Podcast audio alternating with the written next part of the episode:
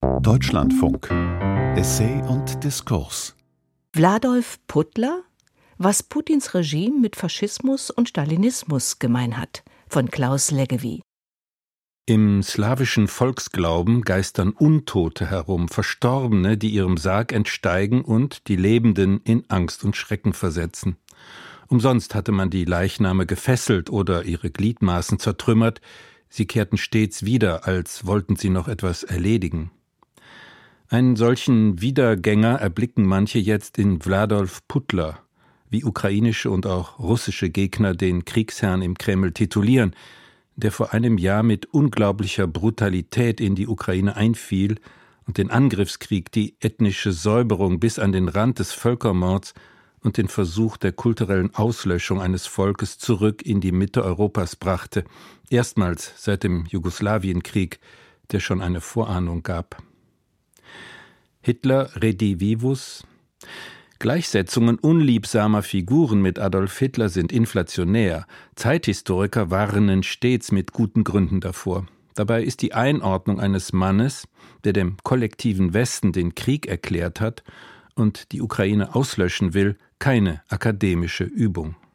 Ein deutscher Kanzler adelte ihn zum lupenreinen Demokraten. Gegner erkennen in ihm den Boss einer Mafia, wieder andere den Nachfolger Josef Stalins dessen Terror mehr Opfer forderte als das NS-Regime. Verhandlungsbereite verharmlosen Wladimir Putin zum Autokraten, von denen es rund um den Globus Dutzende gibt. Wieder andere rücken mit dem Begriff Putinismus die teuflische Person ins Zentrum oder mit dem Kofferwort Raschismus einen vermeintlichen russischen Volkscharakter. Es geht hier aber weniger um die Beschreibung eines individuellen oder kollektiven Charakters als um Merkmale und Dynamiken eines Herrschaftsregimes, in dem, so meine These, ein stalinoider Kern und eine faschistoide Außenhülle zu erkennen sind.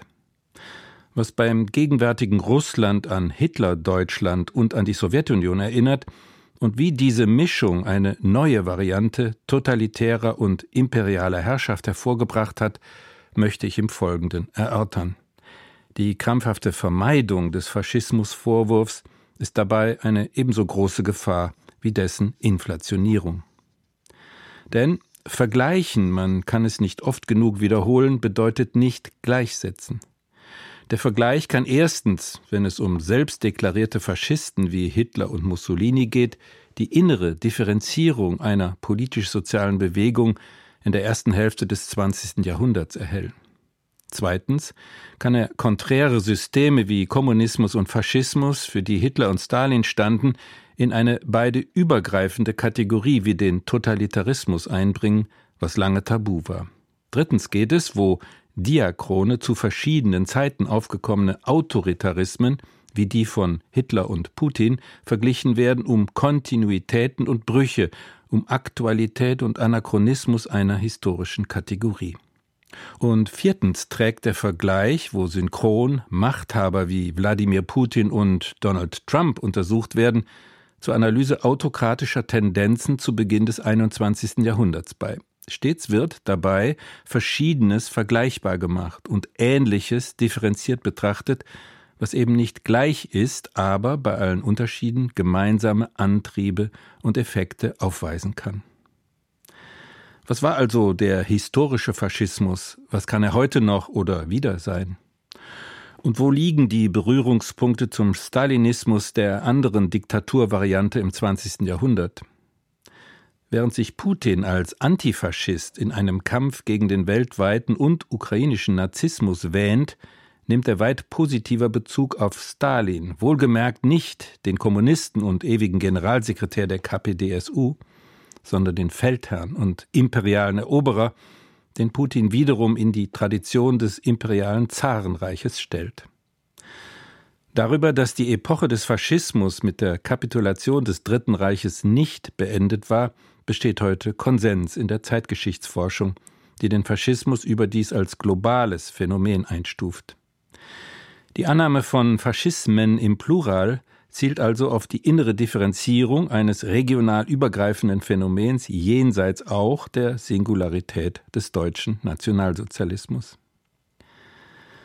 Der zentrale Stützpfeiler des Faschismus ist die Beziehung zwischen dem bis dato ausschließlich männlichen Führer und einer bis zur Selbstaufgabe gehenden Gefolgschaft.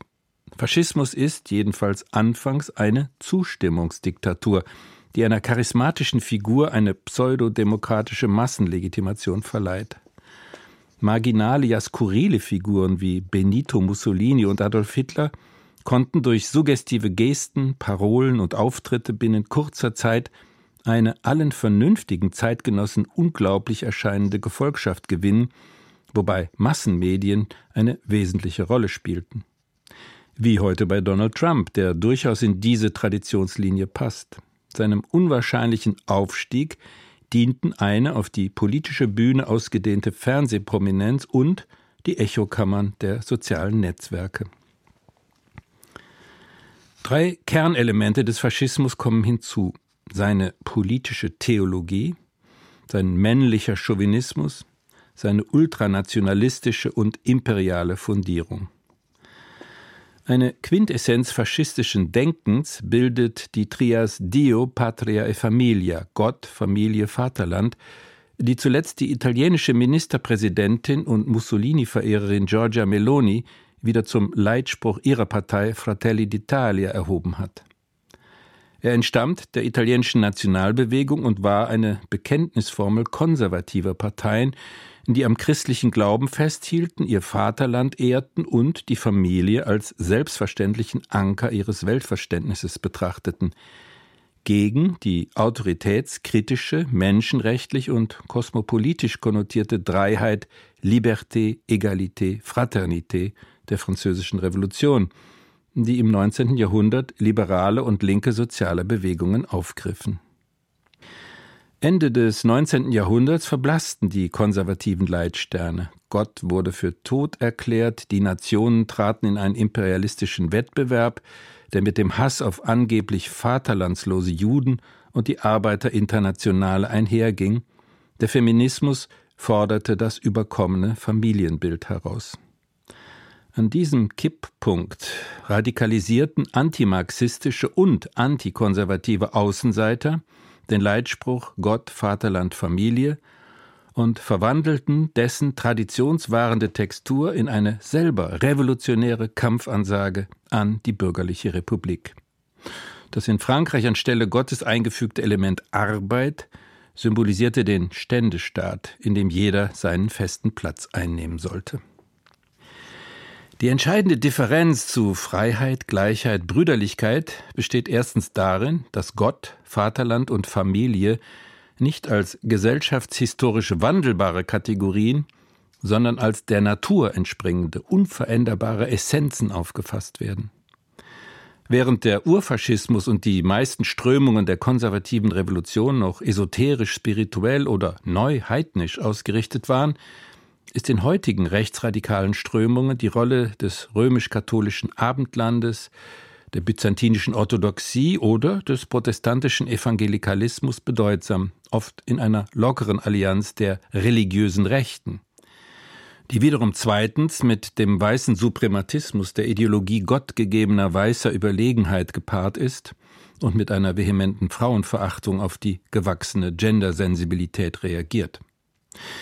Nimmt man die homosexuellen Verfolgung hinzu, ist das ein weiterer Beleg für die Radikalisierung patriarchaler Ordnungsmuster im Faschismus. Heute in den Rückzugsgefechten toxischer Männlichkeit rechtsradikaler Strömungen. In der verzerrten Wahrnehmung der identitären und religiösen Rechten Russlands regieren schwule Europa, alias Gay-Europa. Gay Pride-Paraden begründeten nach den Worten des Moskauer Patriarchen Kirill die Notwendigkeit, den Donbass zu verteidigen und enthemmten in den von der russischen Armee besetzten Gebieten Gewaltakte gegen Frauen und tatsächliche oder vermeintliche Homosexuelle. In der Kampagne gegen den kollektiven Westen haben also Geschlecht und Sexualität eine zentrale Stellung. Die Intervention in der Ukraine wird zum Akt der Selbstverteidigung im Endkampf zwischen Gut und Böse, zwischen Familienwerten und deren queerer Degeneration stilisiert. Drittens. Der britische Zeithistoriker Griffin hat im Faschismus einen mythischen Kern des von ihm sogenannten palingenetischen Ultranationalismus gesehen. Mit diesem Wortungetüm bezeichnete er die Vorstellung, Zitat, die wie auch immer definierte Nation befinde sich in einem Zustand der Dekadenz oder des Verfalls, aus dem sie durch revolutionäres Handeln erlöst werden müsse. Also durch einen von einer Bewegung und schließlich einem Staat oder einer neuen Ordnung getragenen Prozess der Wiedergeburt, der Erneuerung und der Regeneration. Mit der Adressierung dieses hier maßgeblichen Bausteins kommen wir zum Punkt. Ist Putin Faschist? Und die russische Föderation ein faschistisches System? Die Unterschiede zum Faschismus an der Macht in Italien und Deutschland sind zahlreich. Eine direkte oder rhetorische Bezugnahme fehlt. Er ist in der manischen Jagd auf ausländische Nazis eine kontraphobische Distanzierung am Werk. Das heißt, man bekämpft im anderen, was man selbst ist und nicht sein will. Der Mainstream der Russland-Analysen führt gegen die Charakterisierung des Landes als faschistische Macht und Gesellschaft die fehlende Massenbasis und die Nischenexistenz authentischer faschistischer Strömungen und Weltanschauungen an, ferner die eher taktische Verbindung zu Neofaschisten in Westeuropa und den gewollten weltanschaulichen Synkretismus.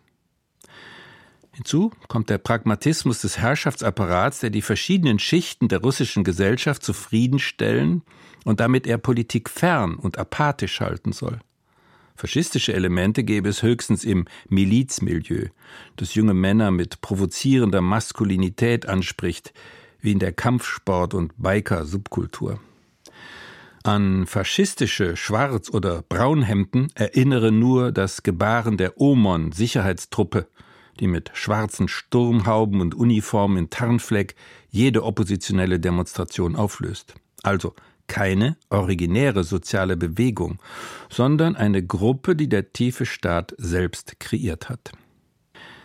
In der Tat fehlte in Russland vor und seit Putins Machtantritt die breite soziale Bewegung, die in den klassischen Fällen gerade im Mittelstand der faschistischen Machteroberung voranging, wie bei Mussolinis Marsch auf Rom und den diversen Putschversuchen der Nationalsozialisten.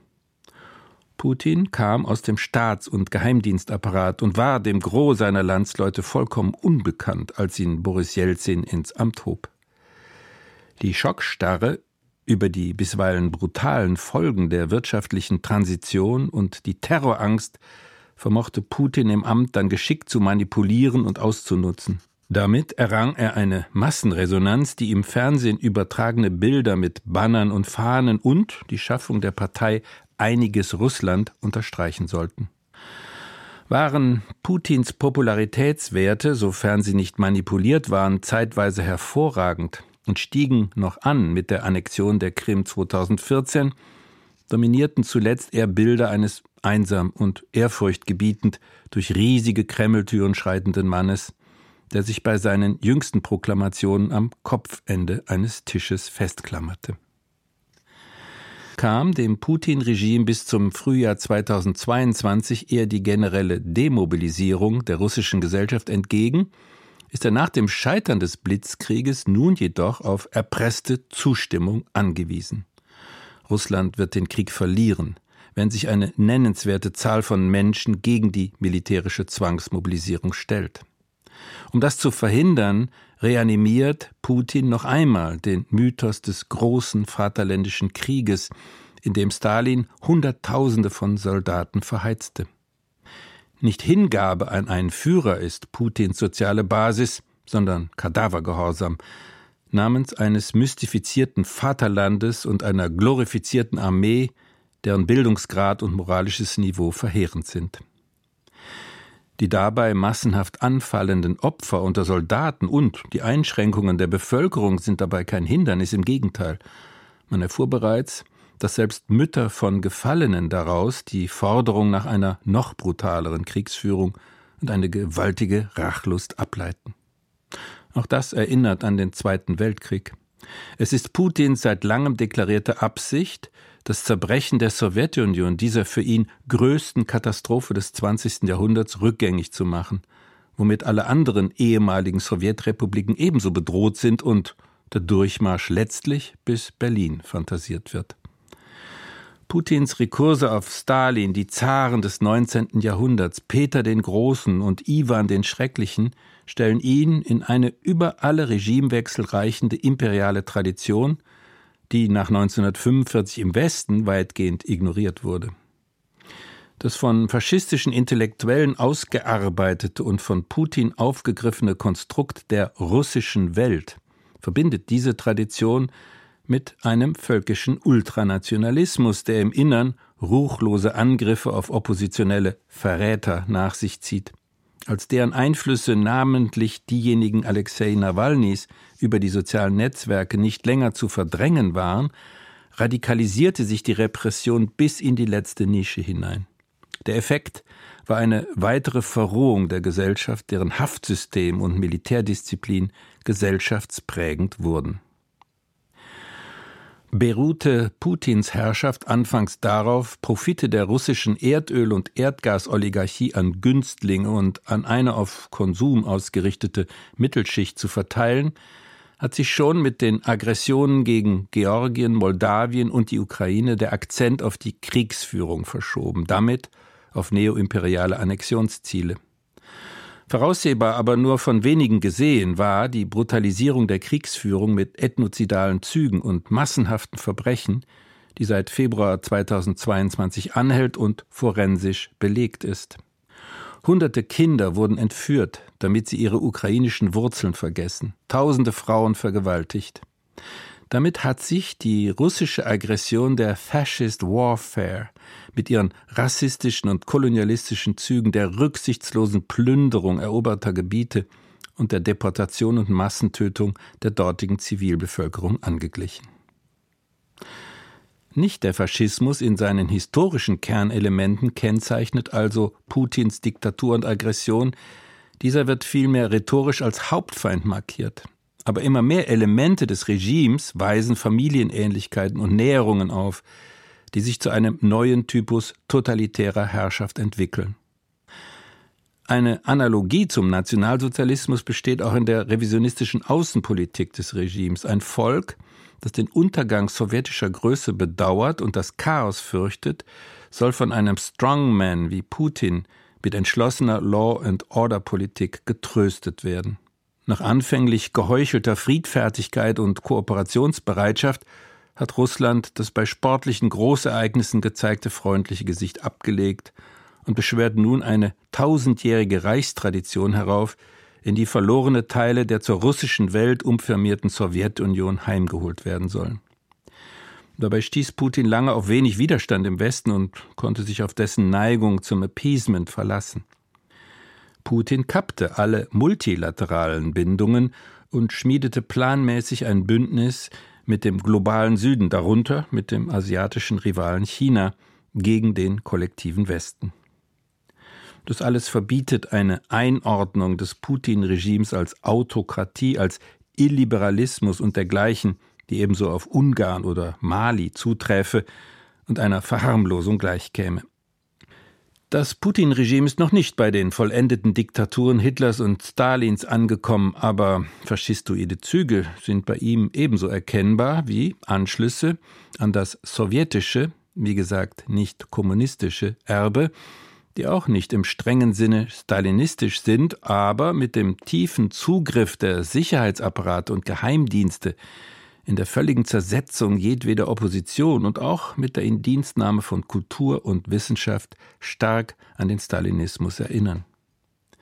Starren Typologien entgehen solche Resonanzen, während man in der im Kulturvergleich üblichen eher granularen und graduellen Betrachtungsweise Tendenzen einer totalitären Herrschaft neuen Typs erkennt, die beide Varianten des 20. Jahrhunderts aufgenommen hat.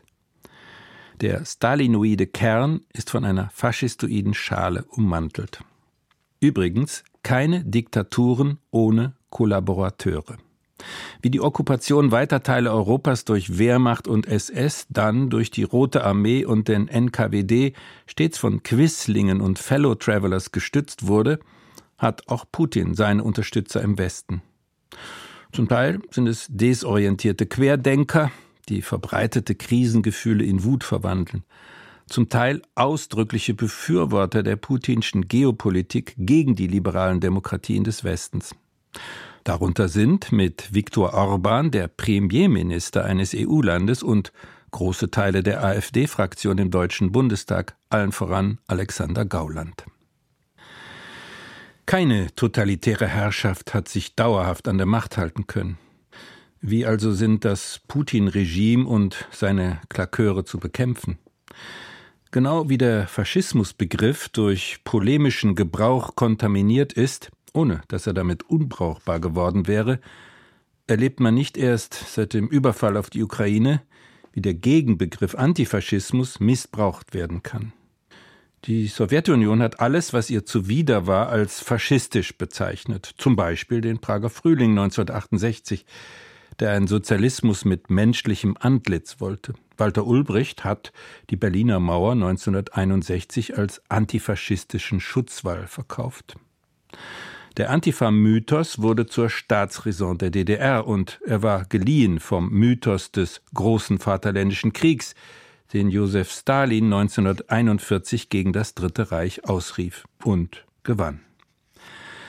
Seither ist er, vor allem unter Putin, wie gesagt, zum Ankerpunkt russisch-imperialer Politik nach innen und nach außen geworden. Wenn auf russischen Panzern neben dem Z die Parole nach Berlin steht, wird die erneute Aufrichtung der nunmehr Trikolorenfahne Russlands auf dem Reichstag fantasiert, so wie es jede Feier der deutschen Kapitulation am 9. Mai 1945 in den von der Sowjetunion besetzten Staaten tat. So verwundert es nicht, dass der halbe Faschist Putin die Eroberung der Ukraine als Kampf gegen den Nazismus ausgibt der in der Ukraine angeblich an der Macht sei und generell vom kollektiven Westen aus Russland umzingelte. Dass Putin das als antifaschistischen Kampf ausgibt, verschafft ihm bei vielen Russen eine Rechtfertigung seines Kriegs und stürzt Menschen weltweit in Verwirrung. Wie kann man also Begriff und Sache des Antifaschismus gegen diese gezielte Propaganda retten? In der Auseinandersetzung mit der radikalen, demokratiefeindlichen Rechten hat er zwei Dimensionen. Den Widerstand, friedlich oder militant, gegen einen Faschismus an der Macht und die präventive Wehrhaftigkeit einer Demokratie gegen eine faschistische Attacke seitens der Zivilgesellschaft und eigens dafür geschaffener Institutionen.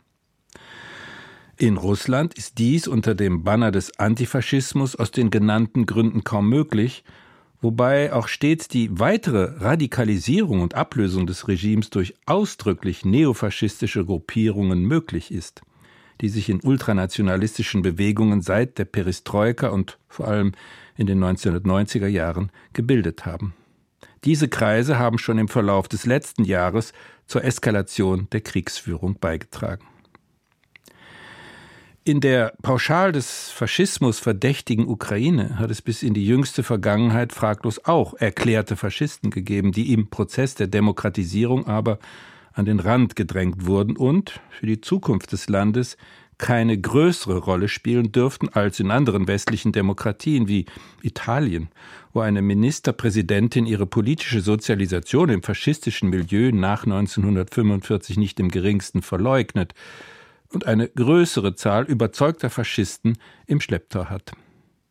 Der antifaschistische Kampf hat sich neuerdings sogar auf Israel ausgedehnt, wo kritische Israelis im 2022 gewählten Kabinett Netanyahu faschistische Elemente erkennen wollen. Die erwähnte Sprachverwirrung wird also dadurch erhöht, dass sie selbst im Land der Überlebenden des Holocaust spürbar wird. Insofern muss der antifaschistische Kampf heute als globaler Kampf gegen eine religiös-identitäre Unterwanderung der liberalen Demokratie erneuert werden. Dringender noch ist schließlich die Frage, ob ein postfaschistisches Russland möglich sein wird, und wie man dazu von außen beitragen kann. Es mag deplatziert wirken, eine Zeit nach Putin in Erwägung zu ziehen, während dieser einen immer brutaler werdenden Angriffs- und Vernichtungskrieg weiterführt. Das darf aber nicht die ganze Vorstellungskraft in einem Krieg absorbieren, den das ukrainische Volk genau dafür führt, für die postfaschistische Zeit in einem Nachbarstaat nach Wladimir Putin, der einzig die Freiheit der ukrainischen Nation verbürgt und dafür Sorge trägt, dass keine weitere Aggression aus Moskau folgt. Die Fixierung auf Putin lässt auch im Westen private Pläne und politische Projekte verblassen. Und das birgt die Gefahr, dass die anfangs ziemlich einhellige Solidarität mit der Ukraine einer Kapitulationsstimmung weicht. Auch dieser Krieg wird nicht ewig währen und nicht in einem Armageddon enden. Er kann gewiss noch lange dauern und in Zustände führen, wie sie derselbe Kriegstreiber Putin in Syrien herbeigebombt hat. Doch der 70-jährige Putin wird absehbar eines natürlichen Todes sterben oder einem Tyrannenmord erliegen. Zuvor kann er sich an einen Verhandlungstisch setzen und das offensichtliche Desaster seines Feldzugs, das Scheitern des Blitzkriegs und die Zerstörung einer blühenden Region, die er doch in die russische Welt zurückholen wollte, seinen Landsleuten gegenüber durch mehr oder weniger eindrucksvolle Annexionen zu vertuschen suchen. Realisten der internationalen Beziehungen halten dieses Szenario für alternativlos und angemessen, damit der Krieg endet und der Druck auf die Weltwirtschaft und die Wohlfahrtsstaaten nachlässt. Nicht allein ein solcher Pyrrhussieg, vor allem der durch die Sanktionen beschleunigte Ruin einer extraktiven Wirtschaft Russlands, kann aber auch dazu führen, dass Putin das Ruder aus der Hand genommen wird, per Putsch oder in Gestalt einer friedlichen Transition.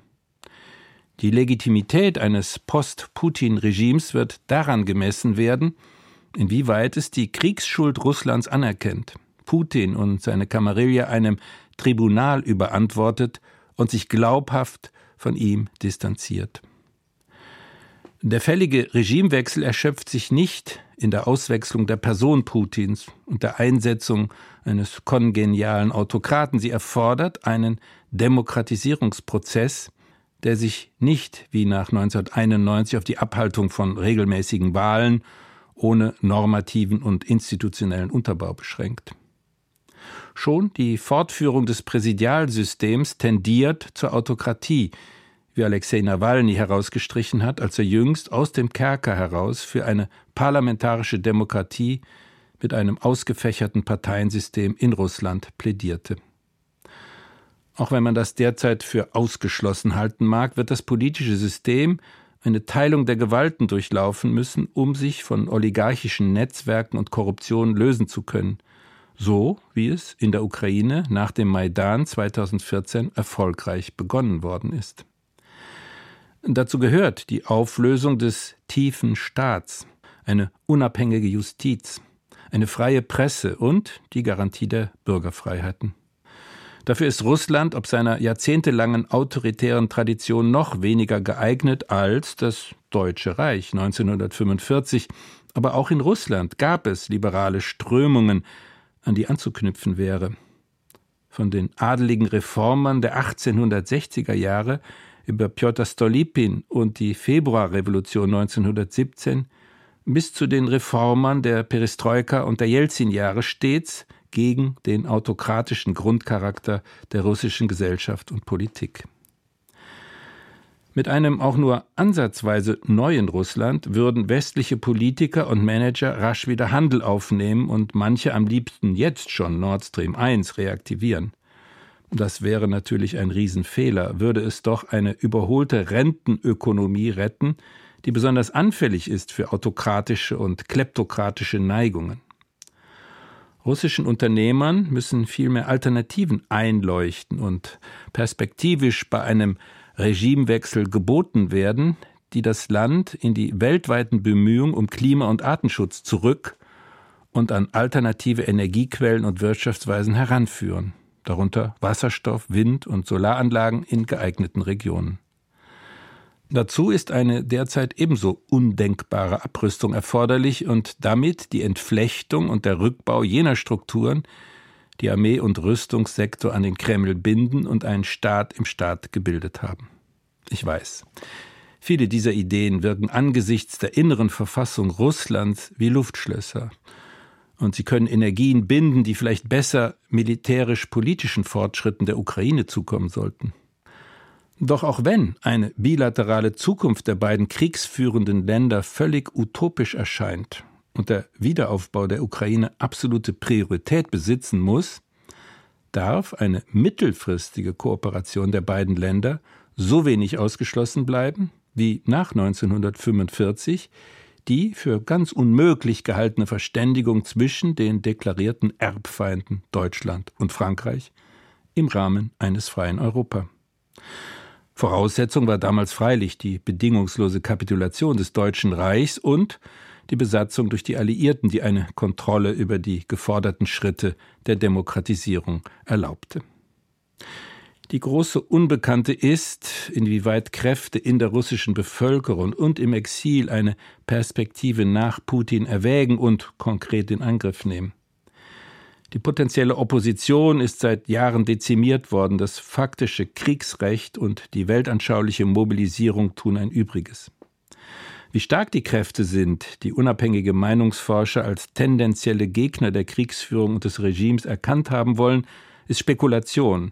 Die meisten Russinnen und Russen haben jetzt andere Sorgen.